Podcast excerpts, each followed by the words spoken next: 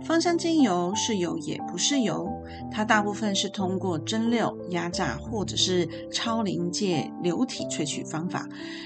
这些精油呢，它来自于不同的植物器官，同样是要取得一公斤的精油。像是薰衣草需要三百公斤的鲜花，丁香花苞要七百公斤，而百里香呢需要一千两百公斤。诶有很多人认为呢，既然是天然的，所以可以无限量的想喝就喝，想吃就吃吗？欢迎来到 CP Talk Talk，大家有没有发现？我把千倍想聊，就是想要聊天的想聊，改为享受自然疗愈的想聊了呢。希望呢，聆听我节目的朋友都能够从中间获得一些自然疗愈的大小事，一起来享受各种疗愈的方式吧。今天呢，我想要跟大家讨论的议题就是争议最大的口服精油这一件事情。很多人都说呢，直销公司才让人家吃精油，也有人说只有法系才会叫人吃精油。那英系、美系、德系或瑞系等等，他们都不采用口服精油吗？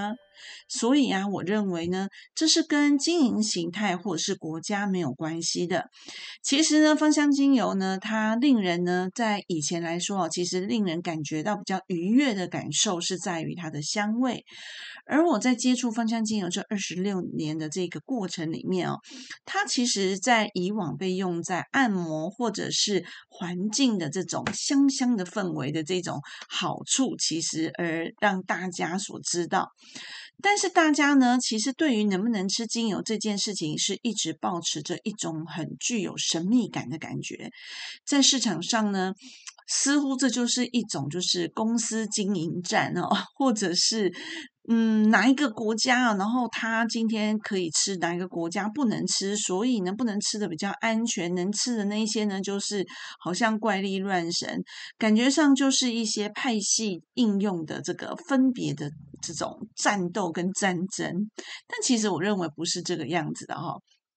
其实全世界各地呀，其实各个国家都有在服用芳香精油。但是我虽然这么说，但是要请大家注意喽。只有当你非常了解芳香精油，而且接受过一些完善的芳香疗法的训练，或者是呢，在国外的药房经过这个自然疗愈的医师，然后呢，他给予你的这些自然疗法的这些建议，如何口服的方法，这时候我们才能够口服精油。那我这里呢，其实说到的这一种所谓的完善的自然疗法的这个训练呢，是你必须要能够看见，好，你的这个芳疗师就是建议你吃精油的这个人是经过一些严格训练的哦。然后呢，他其实可能有学习过一些有关于像是芳香精油的毒药里的哦这些呃，应该说训练跟课程。好，因为芳香精油呢，其实它就像是。呃，在我们在日常生活中来说呢，其实它就像是药品一样，然后它其实有剂量的分别，它也有一些所使用的安全性跟危险性的存在。等一下呢，在后续我也都会提到。而且呢，我们必须要去确认，就是说在使用芳香精油或者是在吃芳香精油的人，他是在没有怀孕之下。而且呢，也不是正在哺乳的这个成年人，就是这个刚生完小孩的这个妈妈哈。而且呢，她呢目前也没有在接受，就是说一些呃，就是重大的一些医疗或者是药物的治疗的情况下哈，我们才能够在某些情况小部分的选用。好，我觉得这是一个非常重要的事情，就是。我们千万不要用一个错误的方法。有一次呢，我去参加一个商业的聚会，然后呃，这时候就有一个人就咚咚咚跑来，然后跟我说：“哎呀，我知道你在使用芳香精油。”他就兴冲冲的跟我说：“哎，听说你也在用精油哎。”然后呢，他就说：“我跟你说哦，我们公司的玫瑰精油非常棒。”那我一听到说“哇，玫瑰精油非常棒”这件事情，我耳朵当然就会竖起来啦，因为真的玫瑰精油其实好的品质哦，其实。在市场上是很有限的，而且呢，呃，它这个好的芳香精油其实也是非常昂贵的哈，就是尤其是玫瑰精油。那我就说啊，真的啊，我是说这个好的玫瑰精油不多哦，然后通常都有可能会被别人调配或者是混掺。他说对呀，所以你知道我们家的那个玫瑰精油有多好有多好，你知道吗？他就讲了非常多的好处之后，就跟我说来来来，我跟你说啊，那个你现在把它滴在水里面喝。哎，我开始 内心翻腾了哈，然后我就问他说：“哎，你知道吗？这个芳香精油事实上透过这个呃直接口服，它对黏膜是具有刺激性的。好，那个长期服用对于我们的这个黏膜来说呢，其实很可能会有损伤哦。”他说：“我跟你讲，这就是我们家精油的好处了。”好，那这个时候我就觉得说，嗯。那为什么这就是你们精油的好处呢？他就说：“我跟你说，我们公司的是不会的，而且呢，它非常棒。然后因为它是清水性的，所以它可以溶于水。我说精油它是油脂的哈，就是它它是油。”带这种油脂，不管怎么说，它再怎么清水，它还是油啊，所以它可以溶于水嘛。他就说，呃，因为我们公司的哈，它其实是因为品质很好，所以可以滴在水里面。然后呢，他就跟我说他们公司多棒多棒，然后告诉我说，所以不会有刺激性，而且喝了之后呢，然后就会让你呢皮肤变很白啦，就可以预防老化啦，对妇科怎么样怎么样，就开始天花乱坠的跟我讲了一番。这个时候，其实你们应该要知道，我想听听众啊，你们听到的时候，可能了解精油的人就会跟我一样，这个时候眼睛可能都要翻到后脑勺去了哈。所以这个时候呢，当然我就没有再跟他继续这个话题下去，因为我已经要疯掉了。好，所以如果你跟我一样是疯掉的人啊，请你帮我在下方留言写一个加一，哦，我就知道你跟我一样是疯掉了哈。因为拜托，真的不要为了销售而盲目的去听从别人的说法跟建议，你应该要有一个很好的这种判断的能力。然后，所以拜托，就是不要去害别人。然后呢，呃，这个人他虽然不是直销，但是呢。呃，我觉得这个时候，如果今天市场上都是这样的人，我为精油的名声感到一种堪忧跟觉得恐怖，因为呃，像使用芳香精油，必须要非常非常的呃，就是小心的去面对跟应用，这才是正确的哈。那。呃，这个时候呢，其实我我有的时候也会遇到一些就是初学者，然后他就会呢跟我说，哎，那到底能不能够呃服用这个芳香精油？我就会跟他说，请你记得，如果你在不认识精油之前，你也不知道这些芳香精油对你是好处还是坏处，甚至于你不知道它的危险在哪里，请你切记千万不要吃。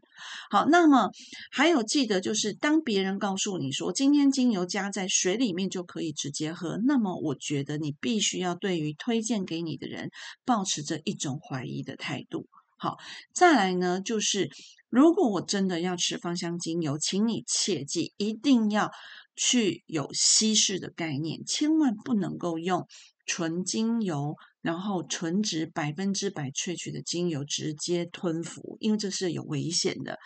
那么。呃，不管今天我是要涂抹在皮肤上，还是我今天是要。把它进行口服的模式，然后来去使用精油。那么基本上，我刚才有说，切记切记，一定要有稀释的概念。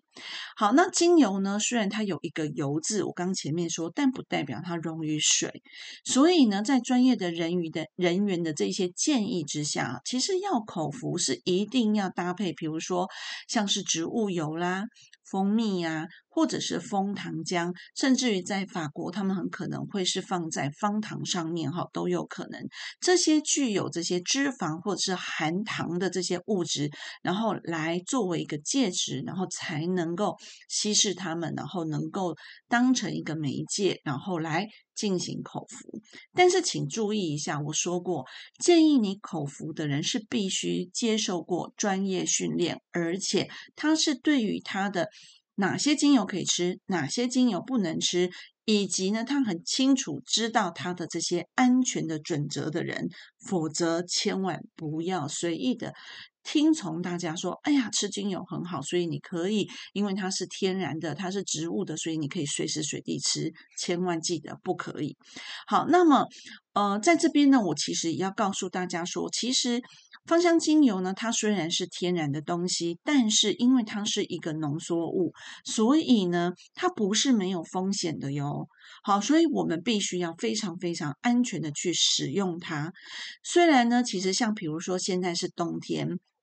然后整个大环境上有这些大大流行，那么在市场上或者是在呃法国啦，或者是有一些欧洲的国家，其实他们也会使用芳香精油，但是他们是会用一种非常安全的方法。好，所以有很多朋友来跟我说：“哎，千佩雅，你可以跟我一样哦，就是那个直接用这个芳香精油，然后直接吞服，然后直接喝下去，然后来达到这个预防。”但是我刚才真的在前面我已经说过太多了，不要随意的、没有安全的情况下，或是你不知道来源的情况下就随意吃精油。这个天然的产品呢，其实呢，就是这个我刚刚讲到这个芳香精油，因为它有这个所谓的天然的这一个名词的光环，所以有很多人呢就认为说，芳香精油的使用，事实上好像是一个非常宽广的应用的这样子的一个呃路径，好像是可以没有限度的。但是，请你记得，其实并不是好。在呃国际上，它其实有经过一些统计，尤其是在法国，二零一五年的时候，其实法国呢，他们有一个毒毒性的防治中心 CAP，他们其实有一个呃研究数据，他们就显示说，有呃在二零一五年的那一年，其实呢有。有一千一百七十三个案件当中，其实造成这一些毒性反应的人里面呢，百分之七十三都是十五岁以下的儿童，而且其中有一半以上，将近百分之六十个 percent，它里面其实是百分之呃，就是一岁到四岁的儿童。好，所以这就告诉我们一件事情，就是说，因为有的时候孩子可能不清楚，他可能自己误食，或者是爸爸妈妈因为不知道，呃，就是孩子的身份，哈，孩子的年龄，他们对于芳香精油的这一些所谓的这个呃毒性的反应，或是对身体的伤害，然后那他可能在使用精油，或者是在别人告知的情况下，于是他们就呃。就是误信了大家告诉他的方法，而他就让他的小孩子去，呃，选择了芳香精油的使用。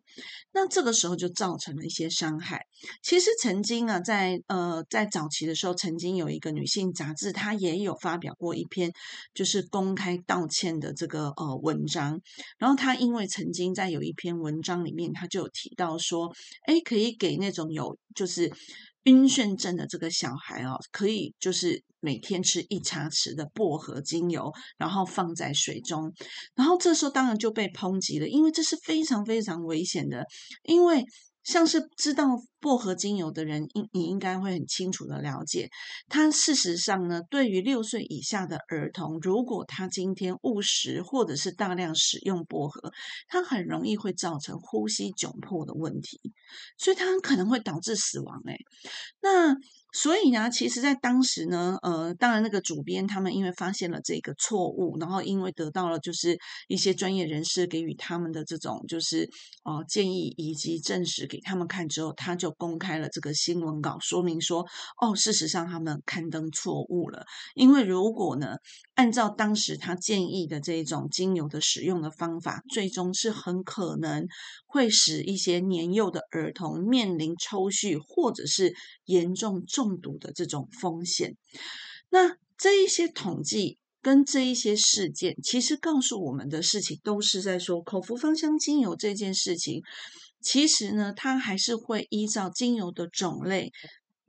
嗯，受用者的年龄，以及呢今天的这种个案的这个身体的状态，以及是否有怀孕等等不同的条件之下，事实上它造成的损伤或者是毒性的反应是不一样的哈。好，所以呀，我要跟大家讲，就是说，其实错误。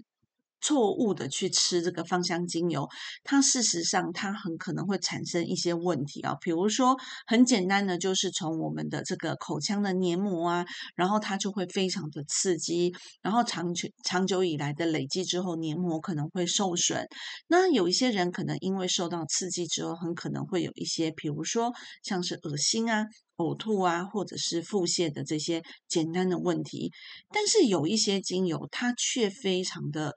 哦，就是嗯，会造成身体非常的有激烈的一些反应哦。比如说，像是很可能有些人有癫痫症的人，马上癫痫可能就被引发了，或者是有一些人很可能就会有呼吸困难的问题。那所以这也就是他们发生在儿童身上就是非常多的原因，因为孩子能够承受的其实是不一样的。好，所以其实曾经有一个朋友来问我说：“哎，我的小孩啊，可以吃精油吗？”因为他的朋友告诉他说：“哎呀，感冒了，那么你就叫你的小孩子就是来吃精油啊，就吃尤加利啊，就吃柠檬啊，然后就涂抹薄荷啊。”天哪，这个要是真的做下去了，我看他可能就害了他自己的小孩哈，因为这很可能会产生很多不管是神经毒性，或者是呃，我们因为小朋友他有很多的器官其实是没有长好的，所以呢，呃，在他的这些器官没有长好的情况下，很可能会产生一些损。伤是我们用肉眼看不见的哈，所以请大家要特别去注意这件事情。所以这也就是我刚才前面说。我们必须要去评估年龄啊，身体的状况。好，那因为在法国来说，其实非常多的芳香精油已经辅助在呃医疗的行为，所以他们认为这已经是药了哈。那么既然是药，就必须要谨慎小心，而且必须经过训练。然后你很清楚的知道说，哎，在他今天几个 percent 之下连连续那个食用，或者是呃就是个涂抹，然后会造成所谓的累积或或者是造成身体上的问题，这些事情其实是使用芳香精油的人好应该要知道的。那市场上因为有非常非常多的书籍啊，然后或者是有很多教导芳香精油应用，就是说它的好处啊，来让大家知道，我觉得都非常的好。但是在使用之前，我觉得我们应该要先保持，应该要先有这一些所谓的危险的概念。以及要去了解，就是这些芳香精油它可能会产生的危机在哪里，那么我们才能够很放心的大胆的去使用芳香精油。而我这里提到的这种纯天然、纯植物的概念呢，事实上是那一些不添加、没有添加哦，好，就是没有添加人工色素啦、香料啦，或者是有一些是化学勾兑啊，亦或是它可能是用混餐的模式来去冒充这一支。芳香精油，那这一些芳香精油其实是完全不能够口服的，好，因为你很可能会造成身体的累积，甚至于造成我们身体的一些损害，而忽我们。如果呃对于这些来源不清楚的时候，很可能就会造成一些身体的一些问题哈。所以呢，法国的国家药品局呢，还有健康产品的安全局呢 （ANSM） 其实就警告说，我们应该要明智的使用，这是一个非常重要的一件事情。这些呢，精油的一些规则，我们都必须要非常的了解。好，那么呃，假设说，如果一种方向香精油呢，它是具有治疗或者是预防的呃这种特性的话，那么其实，在国际间呢，它就已经被认为是一种药物喽。所以啊，我们应该要注意以及要知道的是，口服给药的一个方式呢，跟呃皮肤涂抹来说，它其实透过口服的一个过程，它的吸收量是大于一般皮肤的使用的十倍，而且它的吸收的速度是非常。快的，再加上呢，其实它可能会造成我们的一些黏膜的一些敏感呐，或者是说很可能会造成消化道的一些风险，或我正在服用药物的人，很可能呢，它会产生就是精油跟药物的一些哦，就是相互的作用，它可能会是抵消。但也可能会加大了你平常吃药的药量的一些效益。所以在这边呢，其实就要一而再、再而三的提醒大家，真的不要随便的就去口服精油，因为呢，就连法国医生都说，芳香精油呢，其实是一种非常浓缩的一种形式的存在哈。所以呢，错误的使用，它其实是会引起非常严重的一些反应。我再举一个例子好了，举例来说，一茶匙的雪松其实就足以让一个人死亡喽。所以大家有的时候可能会觉得说，哎，我吃精油没关系，我是纯正的，我是天然的，我就可以吃，是这样吗？大家应该在心里面要有一些疑惑，同时应该要开始具备丰沛以及呃，应该说正确的一些知识，这样才不会说，哎，好心做坏事。对不对？好，所以在国外啊，其实有的时候他们是这样，就说如果呢，我们今天口服剂量太大，或者是长时间去使用的时候，它甚至于很可能会造成一个人很可能会有一些抽蓄的一些行为，或者是呢，很可能会造成一些肝脏的风险。好，那举例来说，比如说像是牛至、龙蒿。或者是呃薄荷尤加利等等，有很多的精油哈。那请大家呢，应该要非常的熟悉去了解，它其实是不能够连续口服使用超过五天的。好，因为如果说呢。呃，它连续使用超过五天的话，它很容易会造成哦削弱我们肝脏里面的一些分子。举例来说，像是牛至，它里面呢含有一些酚类，它就会具有这样的一些特性。好，那比如说像我刚才提到的这种薄荷尤加利来说，呃，事实上呢，如果我长期口服又没有间断的话，它很可能会造成神经毒性哦。所以啊，有很多的精油，它其实是有很多的禁忌。然后，呃，这一切呢，其实是取决于说你选择用了谁，或者是我们用了什么精油。好，那精油呢，其实因为它的种类非常的多种，那每一支精油呢，其实它在身体里面的赛跑速度都不一样哦。不管是说今天是用涂抹的，还是用口服的，那这个呢，当它进入到身体里，然后再呃到排出体外的这个过程呢，其实在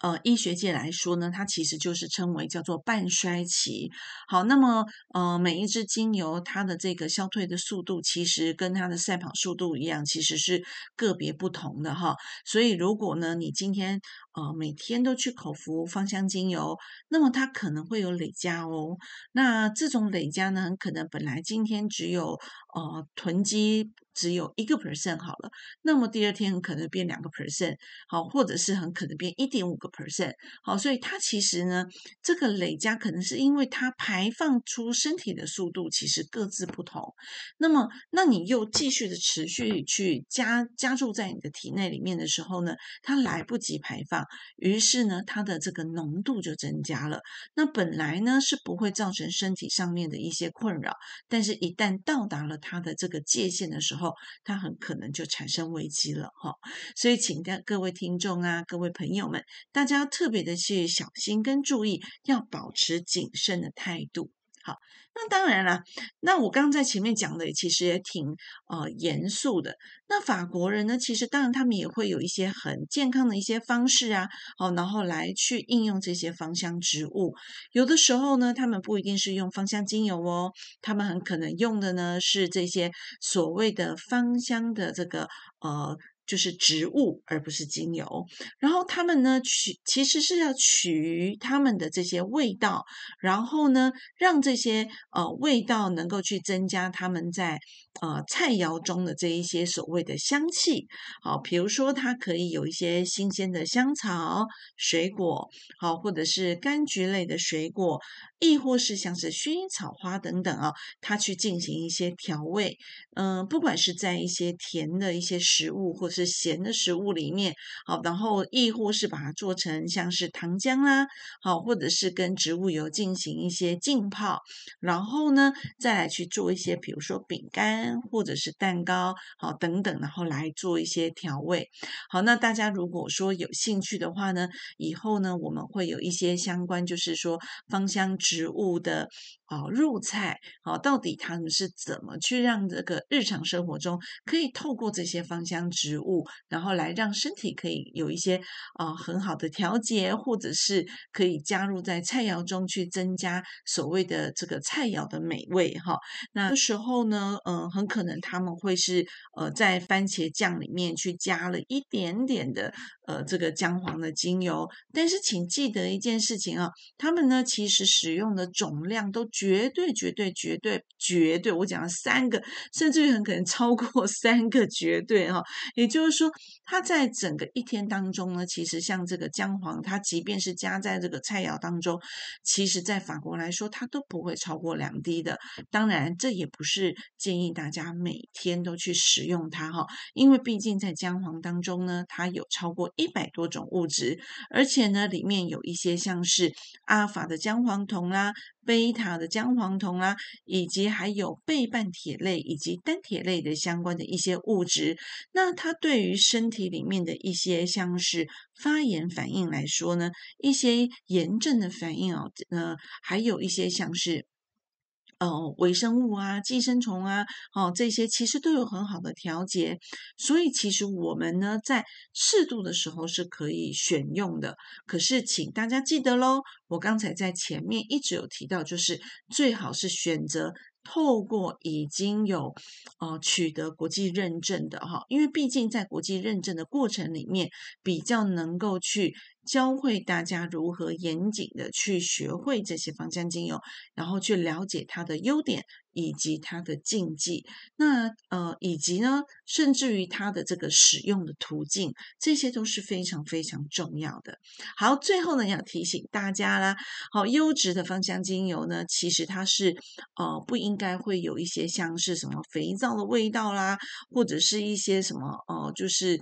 呃，像是。呃，化妆品的某一些呃粉粉的一些气味哈，因为呢，呃，有一些嗯，我遇到过非常非常多的产品，很多学生拿来以后就说，哎，老师，这个大家都说它是纯精油，但是事实上我们发现了，呃，不管是它在气味上或者是在颜色上面，呃，都有一些异样哈，所以我们都必须要学会呃如何去判断跟呃辨别，以避免呢，嗯。我今天呢，不但是没有吃到纯天然的芳香精油，甚至于吃了很多一些呃化学勾兑的啦、混掺的啦，或者是呃有色素的啦。那长期呢，呃累积下来，其实对身体来讲其实是不好的啊。那么，请特别要去遵守，我一直讲要遵守它的一些预防的措施跟使用的这些规则。我在优质的芳香精油不应该有这些化学的味道，或者是肥皂。香料、好香精等等各种气味，因为这些呢，其实对身体是有害的哦。好，而且必须要去认真的选择你的这个进口商或者是制造商，他在这个芳香精油的产品上面是否有。非常清楚的标明它的来源，或者是它的拉丁，因为呢，在不同的拉丁的一个情况下，很可能它会是不同的变种、亚种，好，或者是呃各种不同的一个 CT 型，好，那这些呢，其实都是非常重要的，哈。好的，那呃，因为呢，每一批精油呢，它都有不同的这个呃，应该说批次啊，好，其实他们都会有一些很好的这个标示，好，应该让消费者可以去辨识，这才是正确的一个使用的呃选购的一个方法。好，那么呃其他更多的讯息呢，我在以后会跟大家再进行分享。如果呢你喜欢这一集，也请分享给你身边的朋友，并请给我评分、追踪订阅。同时欢迎大家可以在下方留言跟我分享你遇到的困扰以及你使用的经验哦。那么我们呢下一集再见喽，谢谢大家，祝大家新年快乐！一切顺心如意，然后并且关注我哦，拜拜。